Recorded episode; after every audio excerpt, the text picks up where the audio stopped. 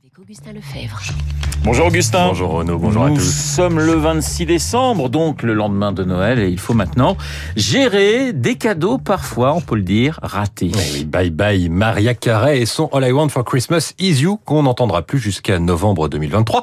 Elle l'avait dit, hein, pourtant, tout ce que je veux pour Noël, c'est toi. Mais elle a sûrement reçu, comme tout le monde, un cadeau, comment dire euh, Oh Oh Ah Alors Renaud, je ne vous poserai pas la même question qu'à Yves Bourdillon, je sais que votre famille écoute, euh, mais voilà... non, il quel- dort. Je pense que très franchement, il dort, donc vous pouvez y aller. Mais je suis très content de mes cadeaux. Bon, très bien, bon, bah parfait. Euh, voilà quelques exemples quand même de gens qui sont beaucoup moins contents de leurs cadeaux.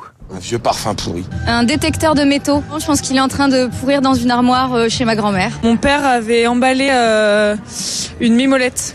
J'ai eu droit l'année dernière à un petit pull en jacquard, mais pas forcément du meilleur goût. Ah mais alors, eh bien sûr, c'est un gilet. Il y a des trous plus grands pour les bras. Ah, le Alors. cadeau de mauvais goût, le doublon ou simplement celui qui prend trop de place. Le jouet le plus long du monde. Regardez, il mesure 75 mètres de long. À 15 mètres près, c'est la longueur d'un terrain de football. Il s'agit d'une immense chenille en peluche. Elle a 3000 pattes, une patte tous les 5 Ouais, cm. oui, une patte tous les 5 cm, ça fait long la chenille, mais il faut dire que c'est pas facile hein, parfois de trouver des idées. Alors il y a des boutiques qui se sont spécialisées dans le cadeau pourri pour Père Noël qui n'ont pas reçu de liste. Évidemment, il y a les classiques. Le diplôme de la meilleure mamie. La meilleure mamie. Bon, Ah ouais. Ça vous a fait plaisir. Ah oui, énormément. Mais au rayon du grand n'importe quoi, il y a de quoi satisfaire beaucoup de monde. Le marteau décapsuleur, vous le gardez dans la poche, vous avez soif, vous avez votre décapsuleur. Le sac à dos haut-parleur, totalement inutilisable dans les transports en commun. Réveil shaker, passeport pour l'amour, tête de mort anti-stress, autant de cadeaux qui séduisent une clientèle ciblée. Euh, Quand on sait pas quoi faire, on offre quelque chose d'inutile ou quelque chose de général, euh, quelque chose de marrant. Marrant, hein. Mais bon, les plaisanteries les plus courtes sont les meilleures. Alors une fois qu'on a esquissé un sourire obligatoire et qu'on a bien remercié le donateur, ben on en fait quoi de ces cadeaux On va tout de même pas les revendre, vous n'y pensez pas On me l'a fait comme cadeau, euh, je me sens pas de le revendre.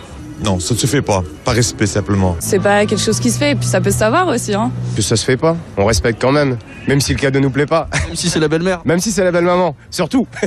Ah oui, oui, oui, le respect. hein. Et pourtant, dès 2004... Les mérites insoupçonnés d'Internet. Si vos cadeaux de Noël ne vous ont pas plu, eh bien, vous pouvez toujours les revendre. Depuis quelques années, tout est prévu sur les sites d'échange. C'est même un marché qui est en plein développement. hein, Un En disque- plein développement, effectivement. Un Français sur deux se dit aujourd'hui euh, prêt à revendre son cadeau. Selon le même sondage, la pratique euh, est bien acceptée en Auvergne-Rhône-Alpes, beaucoup moins chez les Normands. Euh, L'un des principaux sites de commerce en ligne attend 3 millions d'annonces d'ici au 3 janvier. Bref, c'est devenu un phénomène. Et qui dit phénomène dit multiplication des reportages. Son nom latin, c'est Aesculus hippocastanum. Bon, le marronnier commun a plein d'autres noms. On l'appelle Eh oui, le marronnier qui existait déjà avant Internet. Journal d'Antenne 2 en 1988. En librairie, le Goncourt, par exemple, cadeau idéal s'il en est, revient très souvent parce qu'il est parti beaucoup, mais comme il repart aussitôt, il est dur de dire combien est revenu si vous me suivez toujours.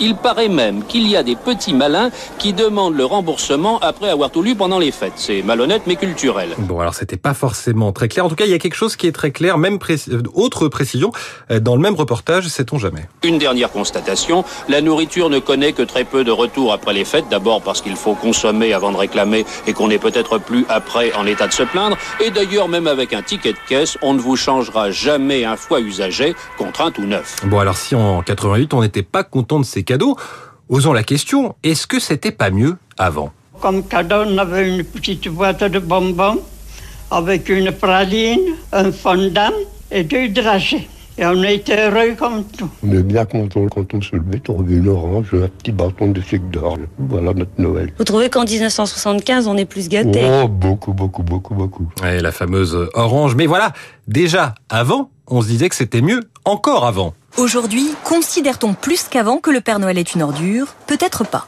Ce livre, Pourquoi je déteste Noël, écrit au début du 20e, cartonne en librairie, rien de neuf sous le sapin. Il y a une petite nouvelle avec euh, l'histoire d'un grand-père qui dit à son petit-fils Oh là là, mais oh, mon Noël, c'était pas du tout ça, c'était beaucoup plus simple, plus harmonieux.